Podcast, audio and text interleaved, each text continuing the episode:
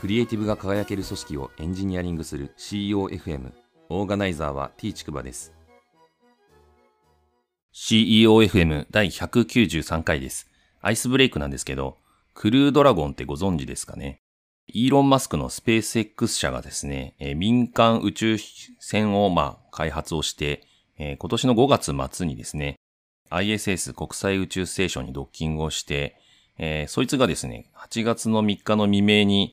アメリカのフロリダ沖に着水する予定ということで、えー、無事に帰ってこれるかどうかっていうのは一応注目しています。9月の下旬にですね、まあ、うまくいけばなんですけど、JAXA の野口総一宇宙飛行士がですね、登場予定で、えー、ISS に行く予定になっているという感じなので、宇宙大好きなのでですね、ぜひ無事にですね、帰還することを祈っていきたいなと思っております。本日の配信テーマなんですけど、ポジティブな一連卓章の世界という話をしたいと思います。えー、コロナ禍でですね、自分と世界っていうのは思った以上につながっていて、一連卓章なんだなっていうふうに感じることが少なくないなっていう話なんですけれども、まあ、世界がまどうつながってるのかみたいな話をですね、ちょっと改めて確認してみたので、ちょっと典型的な私の一日の始まりみたいなものをですね、えー、製品に注目して振り返ってみたいなっていうふうに思います。まず私はですね、朝ちょっと遅いんですけど、8時ぐらいにだいたい目覚めます。で、目覚めるときはですね、え、パナソニック製の目覚まし調光機能付きの照明を使ってまして、え、ベッドルームで8時になるとピピピって音が鳴りながらですね、え、徐々に明るくなっていって、8時になるとかなり明るくなるみたいな照明を使っています。で、同時にですね、8時になったら、あ韓国のサムスン製のギャラクシー S10 を私スマホで使ってるんですけれども、その目覚ましが鳴りますという感じで目覚めるって感じですね。で、ベッドの上なんですけど、そのベッドはですね、アメリカのシモンズ製で、えー、まあ、今年創業150周年ということで、すごい記念すべき時みたいなんですけど、まあ、そのベッドの上で起きるという感じです。えで、まあ、その後にですね、えー、もろもろ起きて顔洗ったりとかした後に朝食の準備を始めるんですけれども、嫁ちゃんと一緒に。で、まあ私はパン食なので、そのパンはですね、えー、銀座の西川っていうですね、え、ちょっと高級パンみたいなやつを、えー、好きで買っててですね、それをまあ食べたりしてるんですけど、で、えー、そのパンのまあ原材料もですね、まあ小麦なんで、えー、だいたい自給率が10%ぐらいなので、ちょっと西川がどういう小麦を使ってるかは知らないんですけれども、もしかしたら外国製かもしれないなという感じですね。で、あとはまあ、通常の目玉焼き作ったり、ベーコン焼いたり、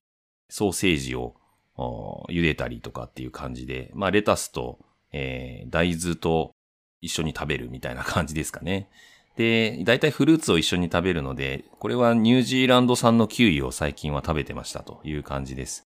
その後ですね、朝食が落ち着いたら時間に余裕があればなんですけど、最近はあの、運動不足なので、嫁ちゃんと一緒に朝の散歩に出かけています。で、散歩に出かけるときはですね、アメリカに本社があって、シンガポールにアジアの本社があるクロックスというサンダルを履いて、まあ、朝の散歩に行くという感じですね。で、えー、戻ってきたらですね、仕事始める前に、えー、ブラジル産のコーヒーをアメリカのスタバ製のコーヒーメーカーで入れて、えー、それを飲むと。で、飲みながら仕事開始みたいな感じなんですけど、まあ、仕事はですね、えー、アメリカのハーマンミラー製のアーロンチェアというですね、まあ、結構いい椅子に座って、えー、で、アメリカの、えー、アップル製の MacBook Pro を開いて、さあ仕事を開始するぞっていうのが、まあ、大体10時前後という感じですね。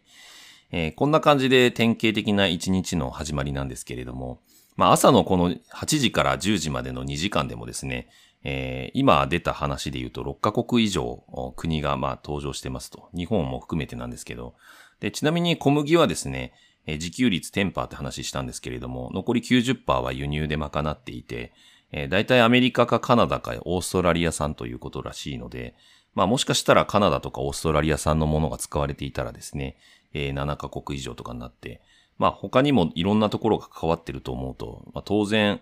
6カ国以上は確実に関わっているというような感じですね。で、この辺をまあ考えていくと、まあサプライチェーンも考えると見当つかないなって正直思います。サプライチェーンってあの供給連鎖と言われてるやつで、まあ簡単に言うと商品を作る部品の流れみたいなことを考えるとですね、もっとさらにたくさんの国が関わっている可能性っていうのは多分にあるかなと思います。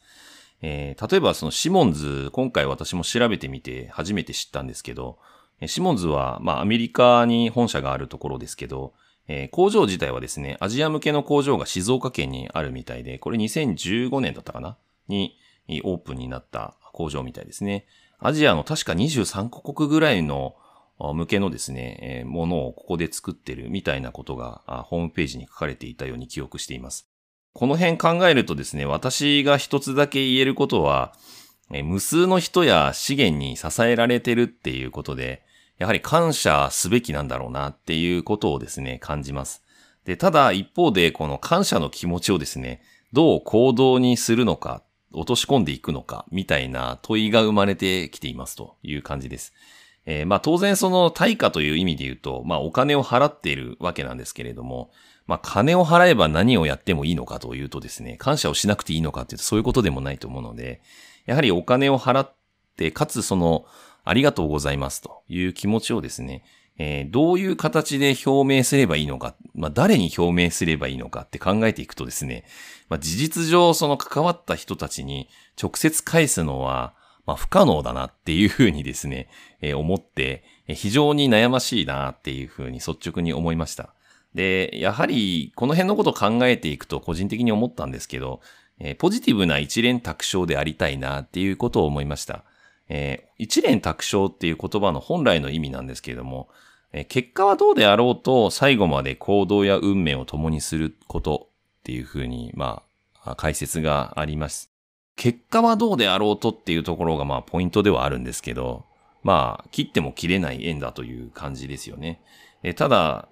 じゃあ一緒にですね、一連卓章でえー、死にに行くのかというと、まあそれは嫌なので、まあどうせ最後まで行動や運命を共にするんだったら、いい方向にやっぱ変えていく意志を持って、えー、世界に関わっていく必要があるんだろうなっていうふうに思いました。